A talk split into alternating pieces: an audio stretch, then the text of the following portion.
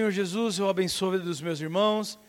Como diz Marcos 13 na parábola do semeador, a palavra do Senhor pode cair dentro de nós em vários campos da nossa vida.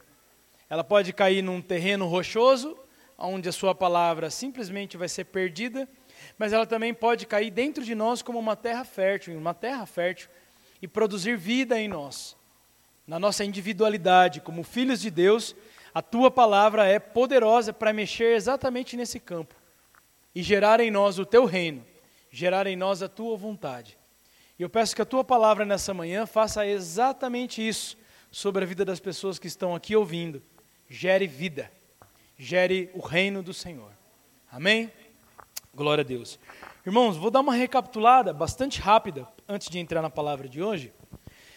Desde a nossa retomada em setembro, quando nós conseguimos voltar a ter os cultos, nós começamos a falar sobre corpo de Cristo, sim ou não? Aí vocês vão só chacoalhando a cabeça para eu saber se vocês lembram. Falamos sobre ser corpo, falamos sobre ser um homem e uma mulher espiritual, essa é a expectativa de Deus. Nós vemos isso na sã doutrina a todo tempo. Falamos que ser um homem espiritual, uma mulher espiritual, é ser um homem e uma mulher transformado pela vida em Cristo, e não ser uma pessoa que sai por aí voando, certo? Ou que sai por aí sapateando, ou dando glória a Deus, ou numa espécie de movimento que nós chamamos de movimento espiritual.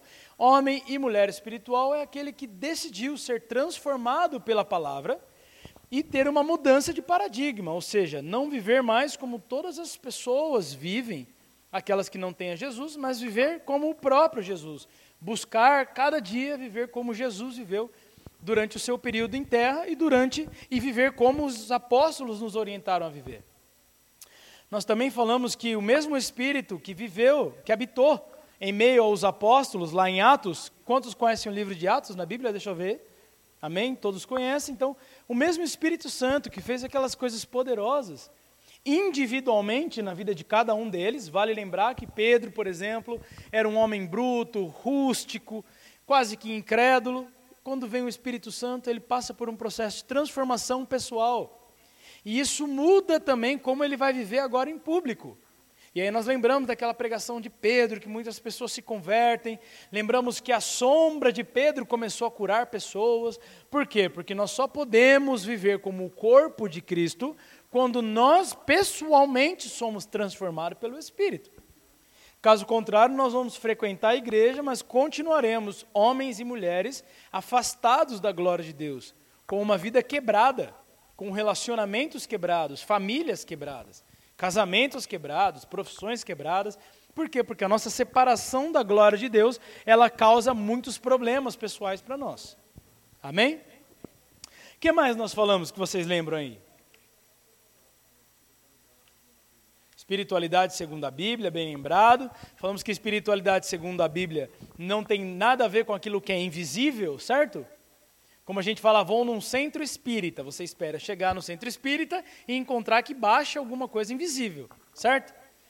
Nós sabemos que, do ponto de vista bíblico, espiritualidade é são os frutos do Espírito, é viver uma vida fora do natural. Esse é o conceito de espiritualidade bíblica. O que mais nós falamos? Deixa eu ver.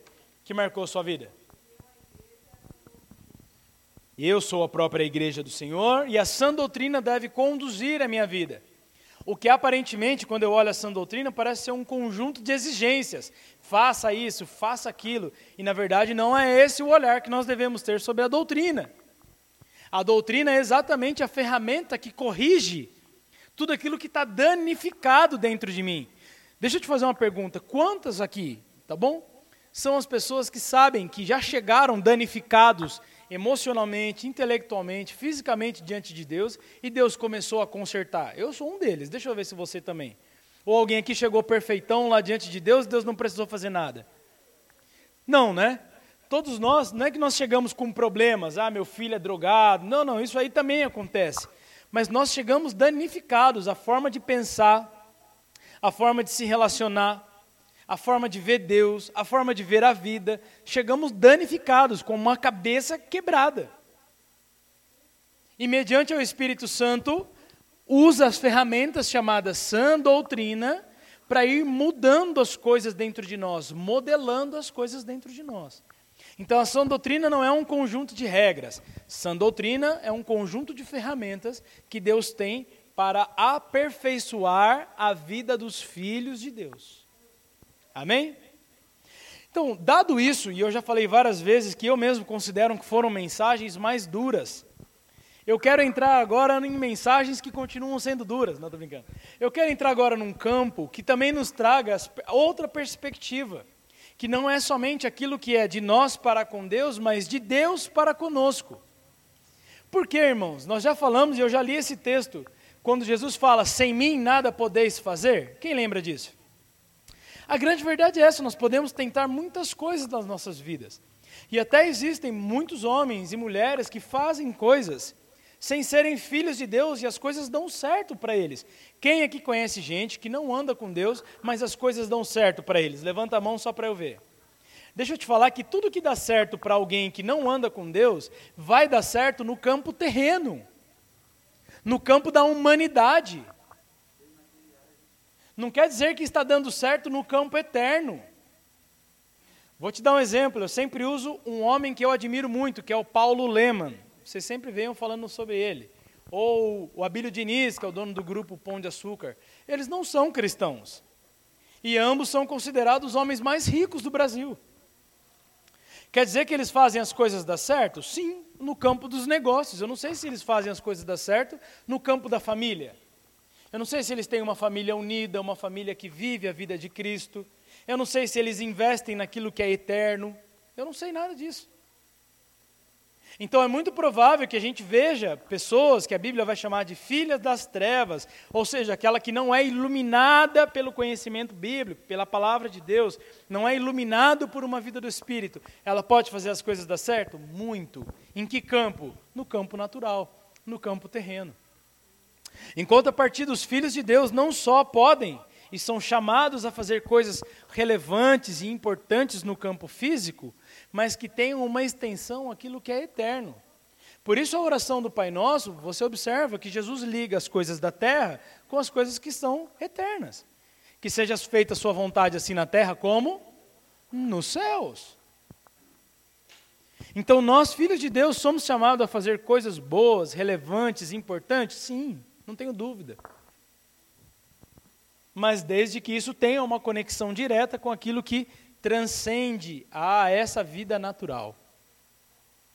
Amém, irmãos? Isso é muito importante você saber. Bom, então hoje eu quero entrar aqui em Romanos capítulo 8. Pode abrir aí sua, a sua Bíblia? Seja ela de papel, digital. E eu quero fazer uma pergunta para vocês. Quantos aqui têm o hábito de anotar, de escrever? Eu não sei quantos têm, mas eu queria te deixar esse conselho para 2021. Anote aquilo que nós estamos falando para vocês durante os domingos, durante as terças. Na verdade, as terças quase sempre é um reflexo daquilo que nós falamos domingo. Por quê, irmão? Porque nós esquecemos. A gente não esquece onde coloca a chave do carro, a chave de casa, não esquece de pagar o boleto. A gente não esquece, gente? Deixa eu ver. Esquece, é só eu que esqueço. A gente esquece. Deus sabe disso, por isso que nós temos a Bíblia, para nós não nos esquecermos daquilo que aconteceu com Jesus há dois mil anos atrás, daquilo que aconteceu com Adão há mais de oito mil anos atrás. Por isso, anote para você entender a sequência daquilo que nós estamos ministrando com você. Cada período, cada ciclo de ministração, ela vai promover algo dentro de vocês e nós estamos aqui para ajudá-los a avançar nisso. Não faz sentido a gente só pregar para vocês domingo e você ouvir entrar por um ouvido e sair por outro. Se nós estamos pregando isso, é porque isso é importante para a vida da igreja. Amém? E a segunda coisa que eu quero falar, e por favor, se vocês, se eu sair daqui hoje e morrer, eu gostaria que vocês lembrassem disso durante essa pregação. Presta bem atenção. Pega sua Bíblia na mão assim, ó. Não precisa fechar não, mas pega ela. Né? A minha está aqui. É um livro pequeno ou é um livro grande? Pequeno? Eu acho grande, particularmente. É muita coisa de Gênesis Apocalipse, não é, gente? Não é fácil a gente se perder entre tudo aquilo que se crê. Por exemplo, tem gente fazendo violência até hoje com base em Davi. Está matando um muçulmano lá, certo? Tem cristão que mata muçulmano. Vocês acreditam nessa aberração? Porque ele fala, ah, Davi usou espada, e ele vai lá, entra numa mesquita e mata as pessoas, que louco. E ele fala que é bíblico. É bíblico, irmão? Não é bíblico nada, não, sou.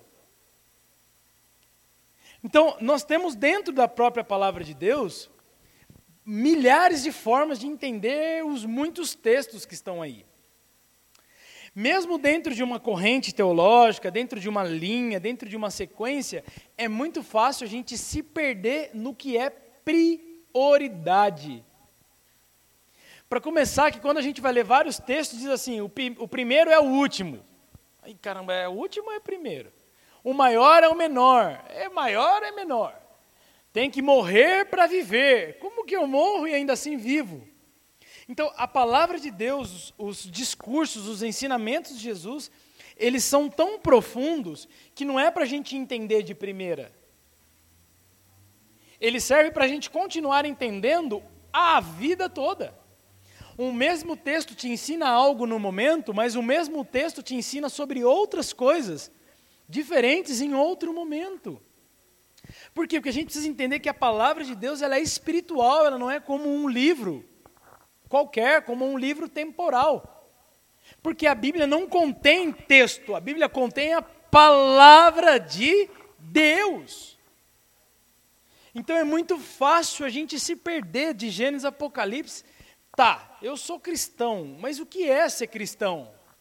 Eu sou um discípulo de Jesus, mas o que significa ser discípulo de Jesus? Então nós usamos termos como, ah, estou sendo profético, mas às vezes nem sabe o que é ser profético.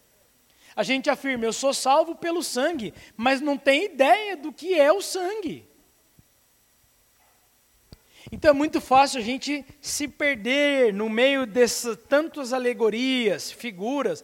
O meu sangue salva. Gente, não é um tanto estranho isso, o sangue salvar?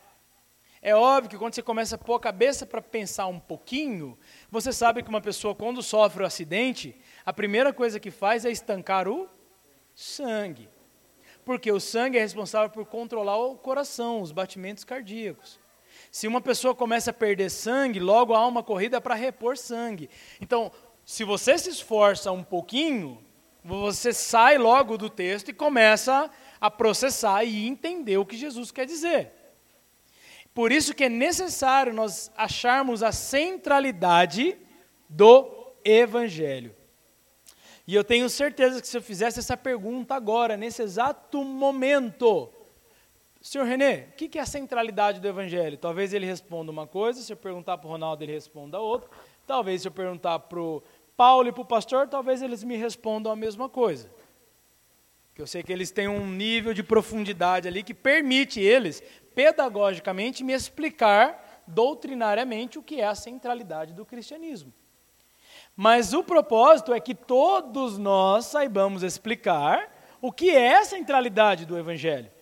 E para isso nós não precisamos ser teólogos. Pode repetir comigo? Eu não preciso ser teólogo para saber o que é o centro da mensagem do Evangelho. A gente não precisa conhecer tudo de história judaica.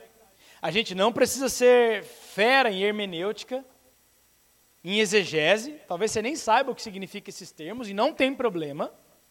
Que nós precisamos é colocar a palavra de Deus em prática, trazer a palavra de Deus para a nossa prática diária, e para isso nós precisamos entender os textos.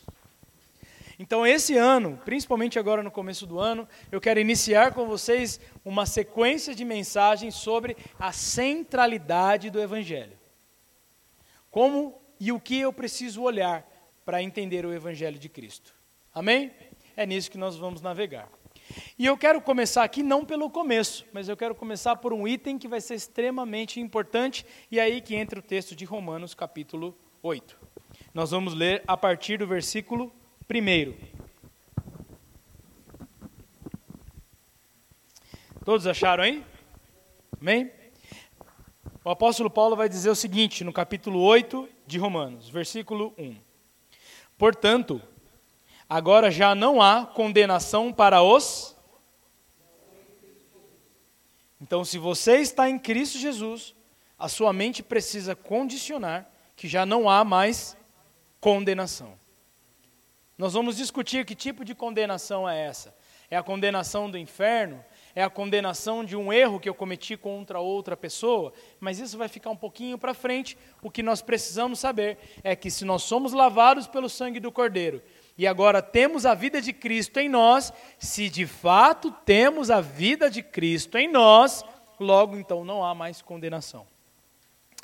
Versículo 2: Porque por meio de Cristo Jesus, a lei do Espírito de vida me libertou da lei do pecado e da morte.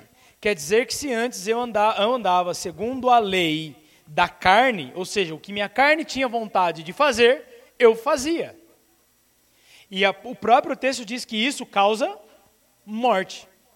Então Paulo está dizendo que nós já não andamos mais segundo a nossa própria lei, nossa própria justiça própria, nossa, nossa vontade própria, nós agora estamos caminhando a uma lei superior, que é a lei de Cristo.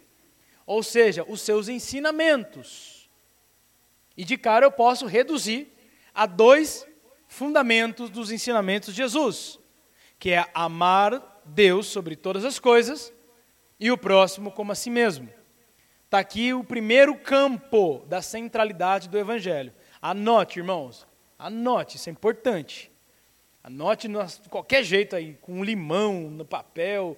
Anote. A centralidade do Evangelho tem como ponto de partida os ensinos e a obra de Jesus. Começando por amar a Deus sobre todas as coisas e o próximo como a si mesmo. Então nós já não andamos mais segundo a lei da carne, mas segundo a lei ou os ensinos de Jesus Cristo. Ah, versículo 3: Porque aquilo que a lei foi incapaz de fazer, por estar enfraquecida pela carne, Deus fez enviando o seu próprio filho à semelhança do homem pecador, como oferta pelo pecado. Esse versículo está querendo dizer o seguinte: que mesmo com a lei, não, não parou o pecado. Então, vou te dar um exemplo. Existe lei no Brasil? Essa lei impede com que as pessoas matem ou roubem? Não. Então o que Paulo aqui está falando é exatamente isso. Mesmo Deus tendo enviado a lei, e está se referindo aos dez mandamentos, o homem continuou pecando. Então Paulo está falando que a lei foi incapaz de fazer aquilo que Deus queria fazer dentro do homem. E por isso ele precisou enviar quem? Jesus Cristo, seu filho, que agora então é capaz. Então fala para mim, é possível que eu tenha uma vida plena em Cristo? Repete de novo para ficar claro para você, é possível que eu tenha uma vida plena em Cristo. Então isso não é uma vida plena quando você está aqui dentro da igreja e uma vida ruim quando você está fora. Uma vida plena quando você ora e uma vida horrível no seu casamento ou não, é uma vida, é completo, é tudo aquilo que te envolve tudo aquilo que faz parte de você. É possível. Precisamos saber que é possível. Não que seja fácil, não que não exija esforço e dedicação, mas a gente precisa saber que é possível. Ah, vamos ler o versículo 5. Quem vive segundo a carne tem a mente voltada para o que a carne mas quem vive de acordo com o Espírito tem a mente voltada para. Se você joga futebol e joga muito futebol, você tende a ficar melhor ou pior? Lá no seu trabalho, não sei qual é a tua posição, mas muito provavelmente hoje você é melhor do que o dia que você começou. Sim ou não? Aquele domingo preguiçoso que você falou, hoje eu vou dormir muito. Aí você dorme muito. Quando você acorda, o que é que você continua tendo? Sono. Porque tudo aquilo que a gente faz bastante, a gente tem vontade de fazer mais. Então, se nós vivemos muito de acordo com a vontade da carne, sempre vamos querer aquilo que está no campo da carne. Mas se nós vivemos uma vida muito inclinada ao espírito, sempre desejaremos mais a vida no. Uma lei fácil de entender aqui. Então, o que Paulo está falando é que quem tem quem vive segundo a carne, a sua cabeça é carnal. Tudo que ele interpreta é carnal. Não discerne no espírito. E aqui, por exemplo, eu posso citar que onde existem os maiores problemas de relacionamento dentro da igreja é porque boa parte daquilo que a gente chama de igreja são pessoas carnais. Eu já falei bastante sobre fofoca, por exemplo, que é uma expressão carnal, é a fofoca. Então, uma coisa é eu me aproximar do Ronaldo com um interesse genuíno no meu coração de ajudá-lo. Sabe? De realmente fazer com que a vida dele caminhe em Cristo Jesus. A outra coisa é eu pegar os problemas do Ronaldo e sair falando para o Paulo, simplesmente por falar, sem interesse nenhum. Ou para eu me achar melhor, ou para eu condenar o cara. É uma mente carnal, é resultado de uma mente carnal. Assim como outras coisas relacionadas à sexualidade, a poder, ah, vou fazer as coisas tudo bonitinho para alguém me fazer diácono, para eu virar líder daquela coisa, para eu fazer. Irmãos, existe pessoas assim? Sim. Existem ministérios que ofertam essa proposta? Sim. Mas é uma coisa que eu vou determinar com muito respeito, mas eu acho que eu vou usar a palavra adequada. É muito idiotice. Você acha outra palavra aí para me ajudar? Porque na minha cabeça é idiotice, não é, pastor? Não estou sendo esdrúxulo, certo? Não te parece um tanto idiotice querer fazer uma coisa para que alguém te veja? Ou você é aquela pessoa quebrada, frustrada em tudo que você faz na vida. Seu trabalho é uma porcaria, seu casamento é uma porcaria, a vida com seus filhos é uma porcaria. Você acha que o seu ministério na igreja vai ser o quê? Porcaria! Ora, quer se tornar o líder do não sei o quê, para quê? Para continuar fazendo porcaria com a sua vida e porcaria com a vida das pessoas? Então, quem tem uma mente voltada para a carne, conduz a própria vida assim, sem inteligência, de qualquer jeito, tudo está bom. Mas aqueles que são inclinados ao Espírito Santo vão ouvir a voz do Espírito. Estou falando de perfeição aqui? Alguém viu me falar do homem perfeito?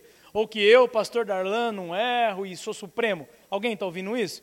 Não, mas uma coisa é eu errar sendo um idiota, permanecendo no erro, cabeçudo, e a outra coisa é eu errar, buscar ajuda, aceitar a correção, buscar a orientação bíblica para corrigir e seguir a vida no ministério. Porque essa é a vida de todos nós. Ou a gente acha que o dia que nós aceitamos o ministério de Deus, nós paramos de errar. Pelo contrário, irmãos, é aí que você vai errar mais. Só erra quem está fazendo alguma coisa. Por, por que, que a torcida critica tanto a equipe jogando a bola lá? Porque são incapazes de entrar dentro do campo, pegar a bola e fazer diferente. Então você senta na torcida, com um balde de comida, certo? Igual um gordão percão sentado lá, e fica reclamando. É claro. Hã? Não pensei no Palmeiras. E não pensei no São Paulo. Jamais. Não, percão, não, não pensei. E nem pensei no melhor time do mundo também.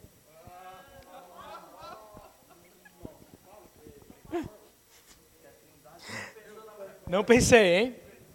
Não pensei, hein, irmãos? Mas tudo bem. Vamos passar, parar de polêmica.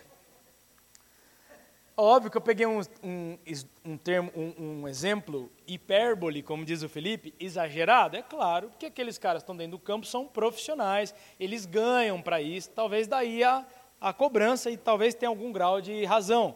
Mas eu peguei o exemplo para vocês entenderem que sentar numa plateia simplesmente para criticar quem está fazendo o espetáculo é muito mais fácil do que ir lá fazer o espetáculo. É nesse sentido. Amém?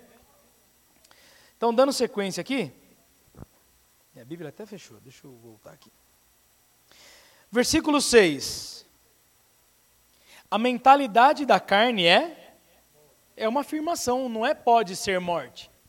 Se você vive uma vida na carne, tudo aquilo que você produzir é é morte. Não é que pode ser. Óbvio que não está se referindo à morte física, mas está se referindo à morte de áreas da sua vida. Todo mundo tem filhos para que eles sejam fracassados ou para que eles sejam vitoriosos naquilo que eles vão fazer? Hã? Peguei um exemplo que pega todo mundo, que são os nossos filhos. Nós queremos que as coisas prosperem para os nossos filhos. Só que cabe a quem fazer um bom trabalho para que a vida dos filhos prosperem? Deles mesmos? Depende deles mesmo? Hã? Nem pela lei. Pela lei, os nossos filhos, certo? Nós somos responsáveis por eles. Então, mesmo que eu não quisesse ser responsável pelo sucesso do meu filho, a lei me obriga, porque eu sou tutor. Eu tenho, não sei se é a melhor palavra, mas eu tenho a responsabilidade legal. Então, o que aqui está dizendo é o seguinte: a mentalidade da carne é morte. Se eu educo os meus filhos segundo uma mentalidade carnal, e não prospera a sua alma, e de repente ele não vai bem nos seus relacionamentos, no seu trabalho, bababá, bababá, bababá, bababá, pode ser, existe uma possibilidade, que eu o conduzi segundo uma mentalidade carnal, e não uma mentalidade espiritual, baseada na Bíblia, de fato na Bíblia. Porque eu posso ler a Bíblia, por exemplo, já ouvi muitos pais falando, é, e eu já falei também que, inclusive, eu uso a vara, tá, irmãos? Isso não quer dizer que eu tenho uma vara em casa, mas vez ou outra eu preciso pegar o chinelo lá em casa e o pau canta, tá bom? Então já estou avisando para os politicamente corretos, para aqueles que vão me ouvir na internet, os filhos são meus, eu sou responsável pelos meus filhos, e vez ou outra eu preciso do chinelo como um auxílio. Quer dizer que eu espanco meus filhos, irmãos? É lógico que não, eu amo minhas filhas. Você acha que eu tenho prazer? Mas vez ou outra eu preciso dar um susto.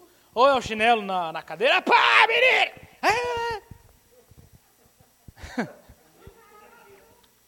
eu preciso achar um meio para paralisar aquele comportamento instintivo de Adão e de Eva que está dentro dela. Certo, irmãos? Então acho que eu não estou falando nenhuma aberração para vocês, certo? Não espanco minhas filhas, nem lembro qual foi a última vez que eu precisei usar o chinelo, mas já precisei e vou te dar uma dica: funcionou bem, viu? Se você tem um filho que tem pelo menos 60 anos de idade, ele está dando trabalho, use o chinelo. Se preciso, use o cinto, que funciona. Tá? Só que é muito fácil eu pegar esse conselho bíblico, ah, filho é com vara, e puxa, nunca tem o diálogo. O menino fez alguma coisa, eu já pego a vara aí. Nunca sentei para conversar não desenvolvo a personalidade da minha filha, do meu filho, não contribuo de forma direta, não sento para fazer um planejamentozinho de vida com meu filho. Irmãos, às vezes a gente acha que criança é burra. Alguém acha que, irmãos, criança é, um, é uma esponja. A Lívia, ela tem uma memória de elefante, aquela menina. Se eu prometer para ela uma bala, ela vai me lembrar durante um ano aquela bala. Eu inventei de comer um doce dela, ela ganhou um banoffee. Domingo lá na igreja, na Adoração em Vida. Fizeram um banoffee e deram para ela.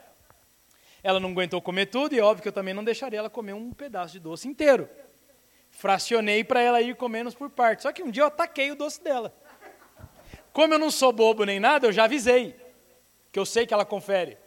Lívia, papai comeu um pedaço do doce, mas eu vou devolver para você, que é assim. Ah, vai devolver? Então beleza. E acredita que eu não devolvi, esqueci. Você sabe o que eu tenho escutado todos os dias dentro do dia do Banoff? A cobrança do meu doce. Só que o que, que eu faço? Ah, você vai me cobrar do doce, eu tenho que te fazer estudar. Então não passa um dia que eu lembre ela, sem que ela tenha que estudar. Eu estava vendo o balé para ela ontem e falei, filha, vem aqui, vamos sentar junto para ver a escola de balé. Falei, olha, essa escola de balé eu conheço uma moça que estuda lá. Vamos escrever para a moça. Aí falei, vamos mandar um áudio que é mais fácil. Oi, fulano, falei o nome tal, tudo bem. Aqui é o fulano e tal. Estou aqui com a Lívia e tal. A gente está procurando uma escola de balé. Ela falou, aqui seja barato, viu?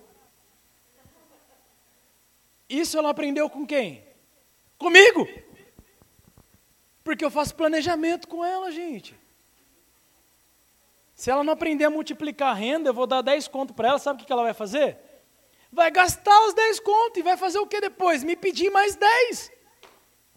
Mas e se ela multiplicar os 10? Além dela ter, ela não precisa me pedir. Muito provavelmente. Porque outro dia eu falei para ela, quando bateu o carro, não, eu estou sem grana. Ela falou, não, pai, eu tenho dinheiro, o senhor pode pegar. E de verdade, ela falou isso para mim, diante do Senhor Jesus. Né? Aí eu fui tentar explicar que a moeda dela ainda não capitalizou tanto, mas de novo me ajuda a entrar nesse campo. As nossas moedas precisam ser capitalizadas, porque senão teremos uma mente escassa e pobre. Não é porque o Senhor nos submeteu pobre e eu nasci na Zona Leste e meu pai foi embora. Irmãos, a gente é pobre porque a gente decide ser pobre. A gente é pobre porque os 50 conto vira pizza e Coca-Cola. Porque com 50 contos você já poderia comprar uma parcela de um tesouro direto. Ia dormir sem a pizza hoje, mas daqui 10 anos você não só ia comer a pizza, você ia comer essa pizza em Miami. Então, ser pobre é escolha, não tem nada a ver com o que a gente está falando aqui. Mas é só para a gente entender que eu não posso simplesmente pegar o texto da vara. Existem muitos outros textos que eu preciso aplicar com os meus filhos. Mas existem pessoas que, numa mentalidade carnal, vai ler o texto da vara e vai socar a vara, e tudo é a base da vara. Só vara. Qual que é o resultado que eu vou ter a longo prazo, irmãos? Morte. Porque áreas da vida dos meus filhos vão morrer. Ou eles não vão sonhar, ou vão ter uma mentalidade escassa, ou nunca vão aprender a disciplina, ou não vão saber o que é amor, vão ter dificuldade de aceitar paternidade. Aí são os problemas que hoje, na fase adulta, eu lido com as pessoas, tanto quanto pastor quanto profissional. Na minha área profissional, que acaba ouvindo bastante pessoas, cara, são homens de 35 anos, 40 anos de idade que não sabem o que vão fazer da vida. São mulheres que preferem ser promovidas para passar mais tempo fora de casa e pagar empregada para cuidar dos filhos. Porque não aguenta ficar com os filhos em casa, não sabe o que fazer com os filhos dentro de casa. E eu não estou falando que é fácil ficar com os filhos dentro de casa. Mas a gente deveria encontrar prazer em coisas, mas a nossa mentalidade já virou uma mentalidade de morte. A gente prefere ficar na frente da planilha, às vezes do Excel, do que ficar com os filhos. De novo, ficar com os filhos o tempo inteiro não é fácil. Quem tem filho aí sabe que pandemia trouxe um nível de exigência, gurizada em casa, eles tocam alegria em tudo quanto é canto. Certo? E nós somos limitados, precisamos de descanso, precisamos de tempo pessoal, e nem sempre com os filhos nós temos, pelo menos no meu caso, que são filhos pequenas. Mas o que eu quero dizer aqui é que a gente não pode inverter os valores. Não é fácil ficar com os filhos em casa? Não, mas é fácil ficar aguentando o chefe, preenchendo planilha no trabalho? É fácil não receber do cliente? É fácil você abrir às vezes o seu negócio e não saber para onde vai? É fácil não saber se você vai ser mandado embora? Então, fácil nada é. Nem ficar com os filhos e nem querer ocupar esse lugar com outra coisa. Eu estou trocando uma coisa que não é fácil por outra que é pior ainda. Então, isso tem a ver com mentalidade de morte, é não conseguir, inclusive, raciocinar pensar no que é bom. Consegui dar exemplos suficientes aqui, nesse texto, nesse versículo? Versículo 6: A mentalidade da carne é morte, mas a mentalidade do espírito é e vida e paz, irmãos. Então eu posso ter um trabalho árduo? Posso ter um trabalho árduo. Se eu estiver sendo dirigido pelo Espírito, eu vou ter vida e mesmo trabalhando muito. Por quê? Porque eu estou com o meu coração em paz. Mas e se eu estiver fazendo uma coisa simplesmente por fazer, talvez de forma gananciosa, sem direcionamento do Espírito, ou para trabalhar muito, eu estou negligenciando a minha vida familiar, o meu relacionamento com Deus, a minha vida como igreja, logo aquilo vai se tornar fardo. Vai virar um peso, por quê? Porque para cumprir com uma coisa, eu estou negligenciando outras. E eu estou te falando por vida prática. Eu já vivi assim. Eu já conduzi minha vida assim sem perceber durante muitos anos. Quando eu vi para fazer uma coisa que é muito importante na nossa vida, que é o trabalho, e ocupa boa parte da nossa vida o trabalho, sim ou não? Quando eu vi, pra, isso já estava ocupando mais do que deveria ocupar. Então aquilo que deveria trazer vida e paz, estava trazendo morte. Então nós precisamos equilibrar isso.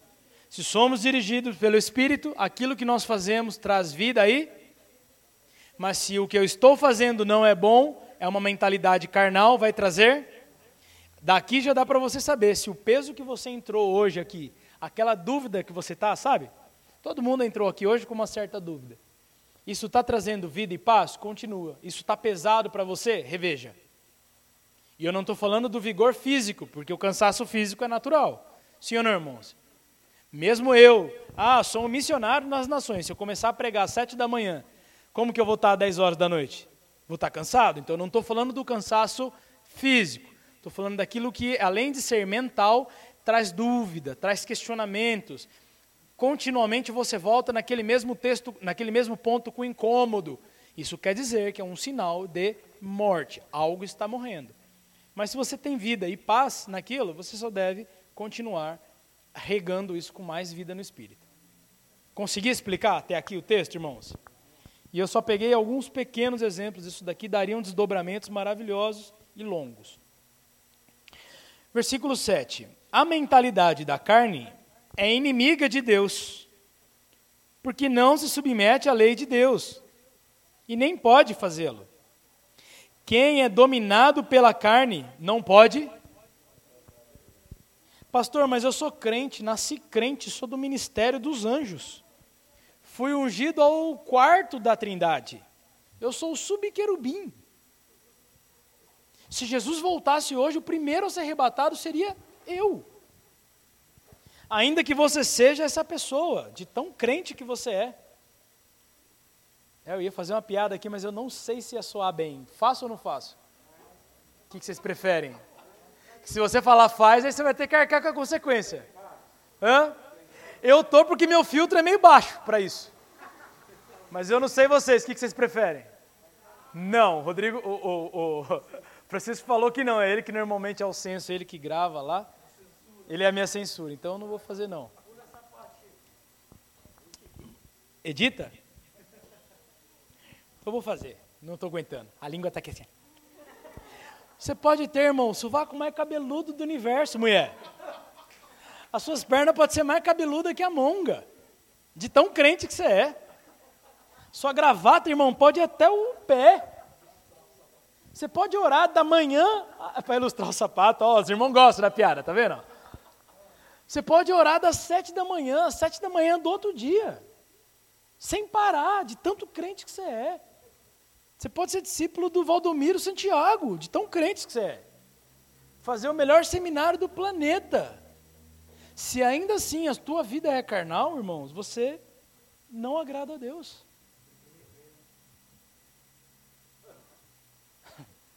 Vocês gostam, eu sabia, tá vendo? Viu, Francisco? Vocês falam que é ruim as piadas, mas ri. O que, que eu vou fazer? Entende, irmãos? Então isso não tem a ver com estereótipo.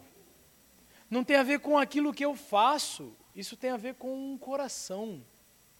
Tem a ver com uma mentalidade, tem a ver com como eu vivo, como eu decidi viver. Muitas vezes a gente acha que a nossa condição de vida é muito diferente das pessoas ao nosso redor. Quando você entra no trem lotado para trabalhar, você acha que a condição das pessoas que estão ao teu redor é muito diferente da tua? Quando você vai no mercado fazer compra e você olha preço por preço e olha do lado da pessoa, ela também está vendo preço por preço. Você acha que a sua condição é diferente da dela? Todos nós temos algum grau de poder de escolha de como queremos viver a nossa vida. E dentro da igreja não é diferente. Tem pessoas que congregam aqui, vêm todos os domingos. Ouvem a palavra, mas isso quer dizer que tem uma vida carnal, uma vida espiritual? Eu não sei, é você que tem que decidir, porque você tem que escolher. É escolha pessoal isso. Isso não é fruto do acaso. Ah, aconteceu um milagre na minha vida, acordei espiritual. Isso não existe. Isso não existe. E isso não está limitado ao que nós fazemos aqui também. Sabe, aos domingos. Ah, o irmão que ora, o irmão Paulo aqui, olha, ele é uma bênção. Ele é um homem espiritual. Obrigado, senhor Renê. Deus abençoe, muito obrigado. Muito obrigado. Então não está condicionado ao que faz. Ah, o Guilherme toca o teclado. Nossa, o Guilherme é quase um querubim. Vai perguntar para a Vânia se é um querubim. O pastor Darlan, liga lá para a irmã Adna. Liga lá para a irmã Adna. Entende o que eu quero dizer? Eu estou me colocando na reta. Para vocês entenderem que essa é o trabalho árduo de todos nós, de quando acordamos, tomarmos a decisão de viver segundo uma mentalidade de discípulo e de filho de Deus, não se restringindo a sou muito crente quando eu estou no ambiente da igreja, ou se quero viver de acordo com o que minha carne está com vontade. Se eu viver de acordo com o que minha carne está com vontade, tudo que eu vou acumular é morte e vou arrumar uma briga lascada com Deus, porque aqueles que vivem segundo a carne, eles não agradam a quem? É eu que estou falando isso ou está aqui? Está escrito mesmo? Me confirmem, gente. Só para eu saber que eu não estou falando besteira para você. Está escrito na tua Bíblia? O que nós estamos falando está dentro do contexto que eu estou abordando ou aqui está querendo falar de outra coisa e eu estou subvertendo a palavra? Eu gostaria que você me respondesse, porque eu sei que você é consciente e aprendeu. O que eu estou falando está dentro desse contexto, quando você está lendo aí? Sim ou não? Pastor André, o senhor que é um homem sábio, o que eu estou falando está dentro do contexto? Então está todo mundo aqui consciente? Levanta a mãozinha, deixa eu ver. Fala assim: Eu estou sendo consciente. A palavra de Deus está sendo exposta a mim. Fala para mim, vamos lá, eu quero ouvir. Amém, irmãos. Responsa tua. Amém? Agora é com você. Dando sequência. Versículo 9.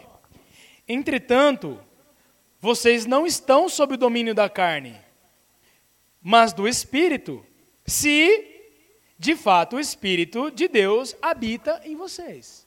Então vamos lá, não vou perguntar aqui quem tem o Espírito de Deus ou não, não vou entrar no aspecto teológico do selo do Espírito e nem do batismo do Espírito ainda. Mas Paulo está falando o seguinte: olha, entretanto, eu já falei para vocês que a vida na carne mata, mas entretanto, vocês não estão sobre o domínio da carne. Então você, primeiro, lembrar que é só pedagógico, fala, eu não estou sobre o domínio da carne. Ou seja, eu tenho o poder de escolha. Se o Espírito Santo mora dentro de você, irmãos, então não tem essa de, olha, aconteceu, de repente eu traí minha mulher. Não, como assim, de repente eu traí minha mulher? Você escolheu. De repente eu estava no volante dirigindo, xinguei. Opa, peraí. Você escolheu xingar. Por mais que vontade às vezes não falte, mas você escolheu. Não tenha ninguém aqui que está sobre um efeito analgésico ou anestesiado pela carne. Nós escolhemos. Assim como nós escolhemos orar, certo? Não é uma coisa que acontece assim, estou vendo televisão, fecho o olho, na hora que eu abro, nossa, eu estou de joelho orando. Nossa, eu estou aqui adorando ao Senhor. Aconteceu isso com algum de vocês já? Porque comigo não. Todas as vezes que eu estava orando, eu vi a luta de, oh, eu vou desligar a televisão, não vou fazer tal coisa. Ou meninas, vão brincar porque agora eu preciso do meu tempo com Deus. Sempre eu estive, eu tive que decidir fazer. Mesma coisa com a Bíblia. Nunca aconteceu, irmãos, do texto vir aberto para mim assim, com todo, todo o estudo bíblico, sabe? Os textos, os textos auxiliares, a exegese do texto, eu nunca tive um material desse, ao ponto de eu só bater o olho, scanner, aprendi tudo. Não, irmãos, eu tenho que abrir a Bíblia, eu tenho que pegar dicionários, eu tenho que pegar o manual de Harley, eu tenho que buscar os, o, o entendimento, os materiais para eu conseguir entender o texto. É intencional, eu escolhi. Então repete comigo assim: eu não estou condenado à carne. Eu posso escolher se eu vou escolher a vida no espírito ou não, é outra coisa.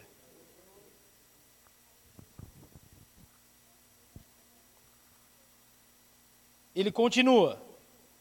E se alguém não tem o espírito de Cristo, não pertence a Cristo. É o finalzinho do versículo 9. Então, como eu sei se eu tenho o Espírito Santo? Simples. Simples assim. Se eu tenho o Espírito Santo, eu pertenço a Cristo. Então, se eu pertenço a Cristo, eu não decido mais. Quem decide é Cristo. Isso tanto na esfera pessoal, algumas pequenas decisões que eu tenho que tomar, na qual eu vou para Cristo e Deus me ajuda a decidir. Mas isso se trata em pertencer ao mundo ou pertencer a Cristo. Um homem que pertence ao mundo, ele vai viver inclinado ao que o mundo lhe oferece, o que a sua cultura lhe oferece, ao que as pessoas normais que não têm Jesus ofertam para você. Mas um homem, uma mulher que pertence a Cristo, ele se inclina, inclina para a palavra. Ele se inclina para a pregação do Evangelho. Ele se inclina para desenvolver os dons e os frutos do Espírito. Um homem e uma mulher que pertence a Cristo necessariamente vai caminhar diariamente negando a si mesmo, vivendo a vida de Cristo. Então você, melhor do que ninguém, sabe se você tem o Espírito ou não. Se você tem o Espírito, dentro de você sempre tem uma inclinação para aquilo que é a vida de Deus. Se não, irmãos, é tudo aquilo que é inclinado à carne. É alguém que não tem peso na consciência, é alguém que não pensa no próximo, é alguém que não pensa em Cristo, é alguém que nega as verdades de Deus, e por incrível que pareça, existem pessoas que se dizem cristãs que afirmam que Jesus não veio em carne. Você consegue acreditar nisso? Que Jesus não esteve em carne? Mas existem pessoas que afirmam. Ela fala: Eu sou cristão e Jesus não veio em carne. Ora, uma coisa é contraditória à outra. Então você vai saber se o Espírito Santo habita dentro de você, se você é um homem ou uma mulher que se inclina à vida de Cristo. A vida de Cristo é algo que te apaixona, é algo que te prende, é algo que faz você investir o seu tempo. Então o Espírito de Cristo, irmão, está dentro de você. E se não, pastor? Então, por enquanto, não se preocupa. Existem duas grandes possibilidades. Existe a possibilidade do Espírito ter habitado dentro de você e você ter apagado o Espírito de Deus. Ainda não estou falando de blasfêmia contra o Espírito. Apagar o Espírito de Deus é quando eu me inclino ao pecado, aceito o pecado, aceito uma vida distante de Deus. Então eu vou apagando o Espírito. De vez em quando eu tenho uma certa falha no meu sistema e brota aquela paixão, aquela vontade de se inclinar a Deus, mas te falta força, te falta vontade. Isso quer dizer que você é um cristão na qual o Espírito habita dentro de você, mas você anda apagando o Espírito de Deus. E se você é um homem ou uma mulher que blasfema contra o Espírito de Deus, tudo que eu tenho a pedir é que Deus tenha misericórdia da sua alma. Porque uma vez que eu blasfemo contra o Espírito, e diz que o Espírito é aquele que tem condição de me convencer do pecado e da justiça. Quando eu blasfemo contra o Espírito, irmão, quer dizer que eu nunca mais vou ser convencido do meu pecado. Ou seja, eu sempre estou certo, eu nunca erro, eu sou um bom homem. Eu não mato, eu não roubo. Então eu sou um bom homem diante de Deus. Se você está nesse campo, irmãos, olha, corre, se arrependa, porque bom é Deus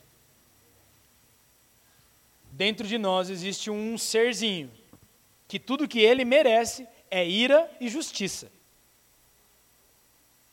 Se não é o sangue de Jesus para nos cobrir, ao ponto de que quando a ira vem sobre nós, o sangue fala: opa, opa, opa, ele merece, mas o meu sangue está sobre ele. Pai, desvia tua ira dele. Quem lembra do que aconteceu no Egito? E quando o sangue era colocado sobre os umbrais, o que, que aconteceu?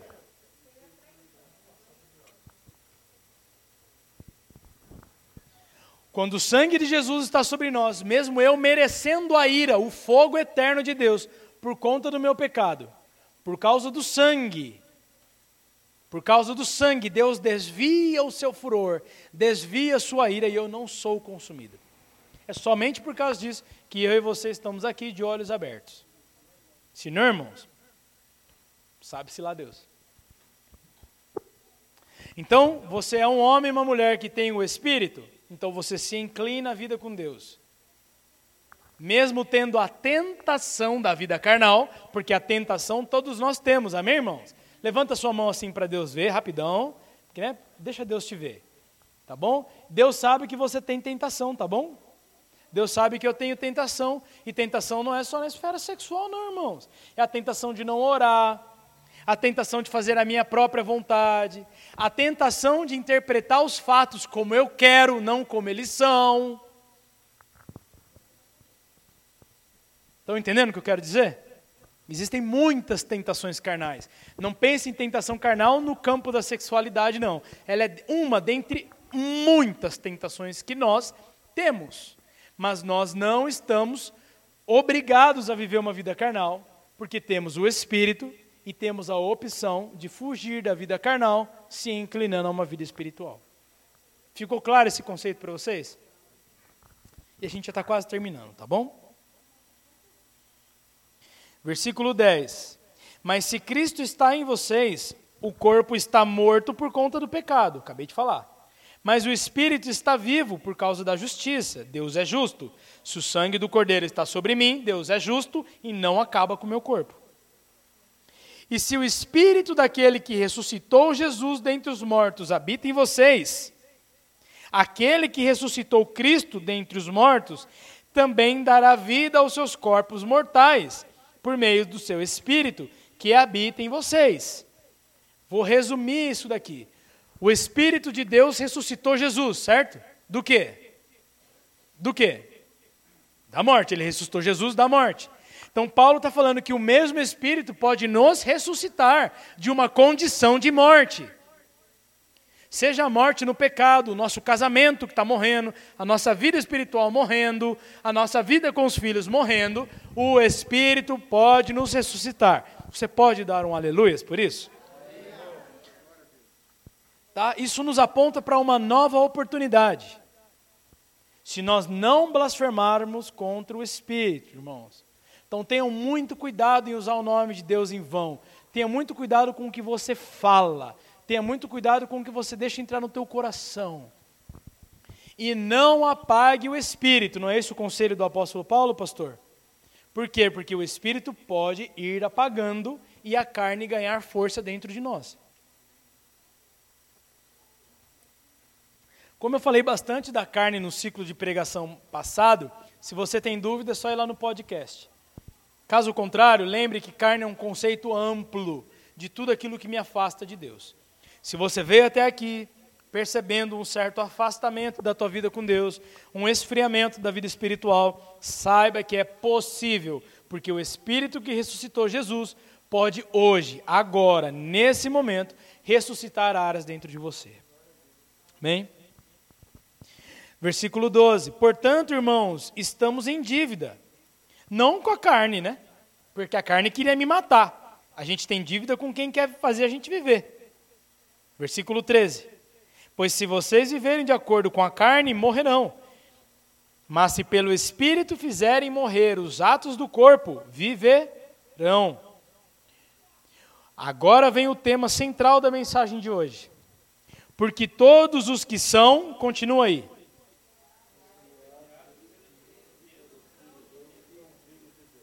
Então eu vou perguntar para três pessoas diferentes o que significa esse versículo, só para ter a certeza que vocês entenderam. Se quiser, leia de novo aí o versículo 14, pode ser em voz baixa. Regina, o que você entendeu desse texto, desse versículo?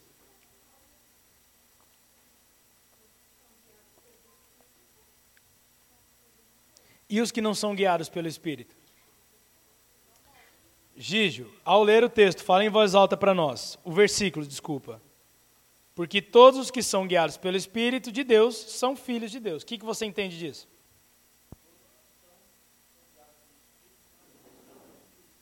E esses são? Logo, então, os que não são guiados pelo Espírito não são filhos de Deus, certo? É o Darlan que está falando, porque parece muita maldade da minha parte.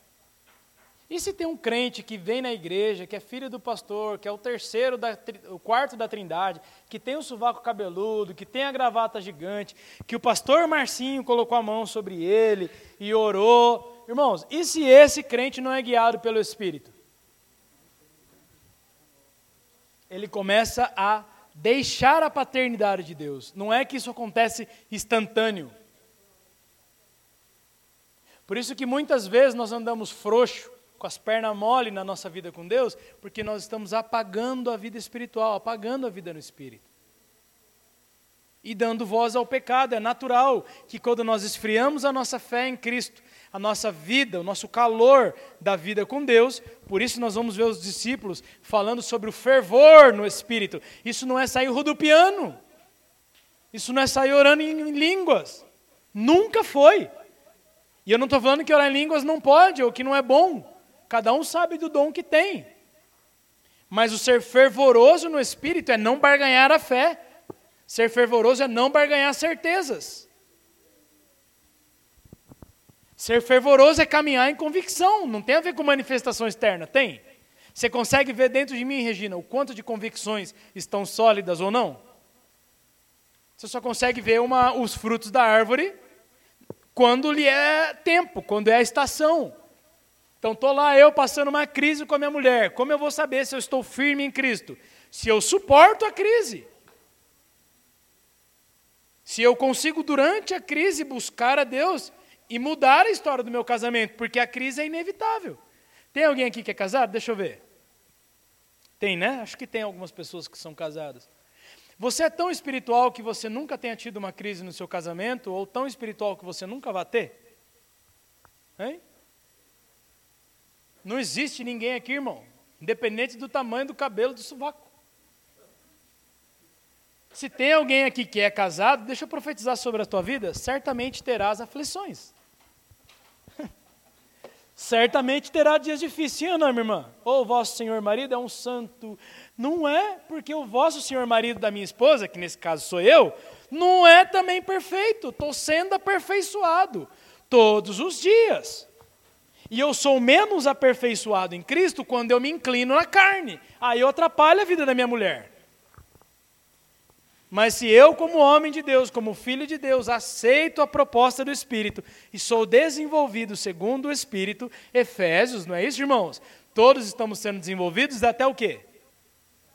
Estatura do varão, estatura do varão perfeito. Todo mundo acredita no que o Paulo falou? Então não precisa abrir o texto. Todos, não, só, não é um, todos nós.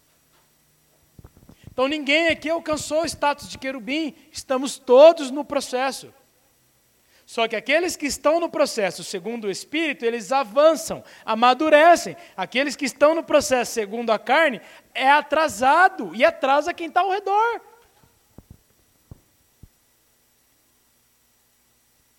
Eu usei o termo de casados, solteiros aqui, mas irmãos, vocês entenderam. Toda vez que nós optamos por fazer aquilo que está fora da vida em Deus, nós atrasamos o nosso lado.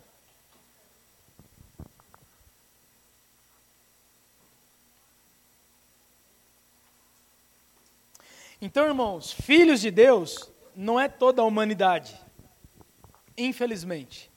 E filhos de Deus também não são todos aqueles que recebem a salvação.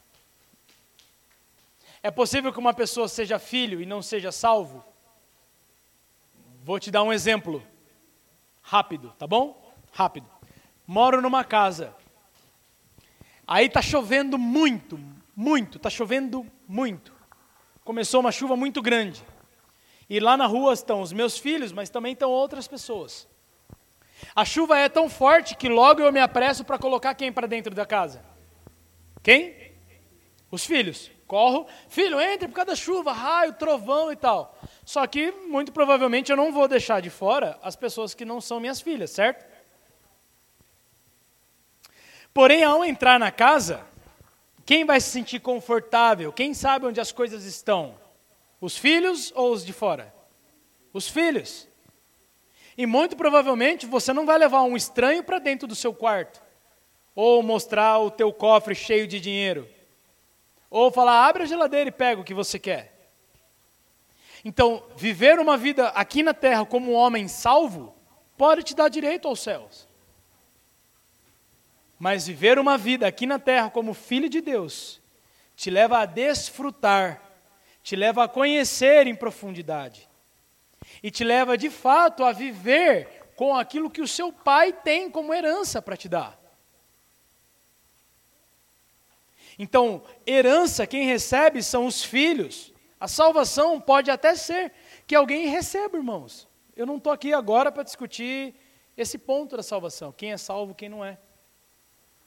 É possível que um eleito de Deus seja salvo, mas nunca tenha vivido como um filho de Deus.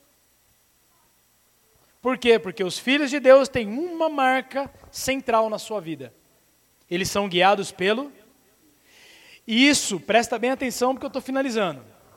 Não quer dizer que eu só sou guiado por Deus nas decisões que tenho que tomar. Troco de trabalho ou não troco? Compro o carro branco ou vermelho?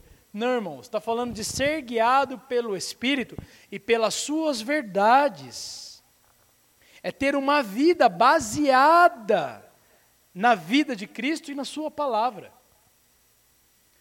Mateus 24 e vários outros textos vão nos mostrar. Mateus 25, quem lembra da parábola das virgens, das, das dez virgens? Quem? Levanta a mão. Certo? Umas vão estar com óleo, outras, mas ambas são virgens. Por isso que eu estou te falando. É possível que alguém seja salvo, mas não seja filho. É possível que seja virgem e tenha o, candele... o candeeiro.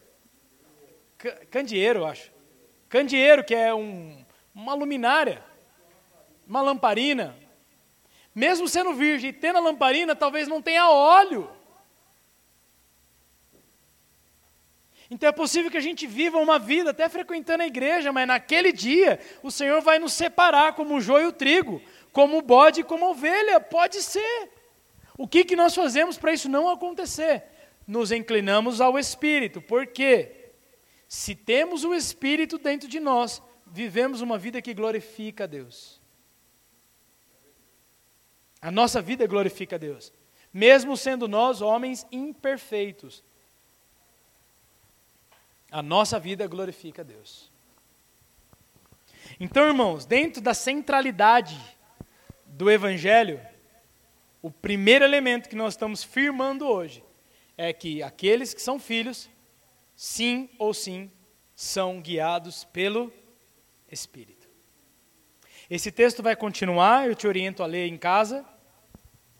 Nós vamos continuar com ele no casa, porque vai falar sobre a paternidade, nós brasileiros, boa parte das famílias brasileiras são uma bagunça, destruídas, de pais que vão embora de casa, pais alcoólatras, blá blá blá. Então nós temos muita dificuldade de entender Deus como um pai, mas não é esse o ponto central. É que o ponto central é que entendendo Deus como pai ou não, se eu tenho uma vida guiada pelo Espírito, eu sou filho. Amém? Vamos orar? Amém? Você pode orar comigo mais um pouquinho? Você, você recebe essa palavra com alegria, irmão, no seu coração? Ela não está dura, certo? Falei para vocês que ela não ia ser dura. Não está dura. Né? Amém? Essa é uma ferramenta perfeita para a gente avançar na nossa vida com Deus. E de verdade, quem recebe com alegria essa palavra? Deixa eu ver. Amém, irmãos? Isso daqui pode ser transformador na sua vida. Quer ter um 2021 abençoado, cheio do Espírito Santo? Nós só conseguimos resultados diferentes fazendo coisas diferentes. Talvez você não tenha se atentado a esse texto, e esse texto pode levar você a produzir a sua vida em 2021 de uma forma muito diferente e ter resultados muito melhores que 2020. Amém? Pai, em nome do Senhor Jesus, eu quero abençoar a igreja do Senhor. Peço que o Senhor revele esse texto para cada um dos teus filhos, que ao irem para suas casas, que ao regressarem para suas famílias, para o seu dia a dia. Cada um dos que estão expostos a essa palavra hoje, Deus, hoje, possa conhecer mais o Senhor e desenvolver mais a sua própria vida segundo o Espírito de Deus. Toca-nos, Deus, de uma forma tão profunda. Por isso nós falamos no começo desse culto hoje que estamos abertos nós queremos, Deus, e nossa cabeça, nós não podemos produzir isso por nós mesmos. Por isso pedimos ao Senhor, Espírito Santo, que esse texto de Romanos 8 produza em nós obediência, produza em nós alinhamento. E dentro desse fundamento de uma vida guiada pelo Espírito, nós queremos desfrutar da tua paternidade, desfrutar da tua direção, do teu conselho não só para as coisas diárias, mas para nós não cairmos no engano eterno. Por isso, nos livra e estabelece o teu reino dentro de nós, as tuas verdades dentro de nós. Amém? Glória a Deus. Quantos estão de acordo comigo? Dá um glória a Deus, um amém. Agradeça ao Senhor aí pessoalmente, agradece a Deus. Agradeça ao Senhor, agradeça a Ele pela Sua palavra, por abrir. Muito obrigado, Senhor. Muito obrigado. Você que trouxe teus dízimos e as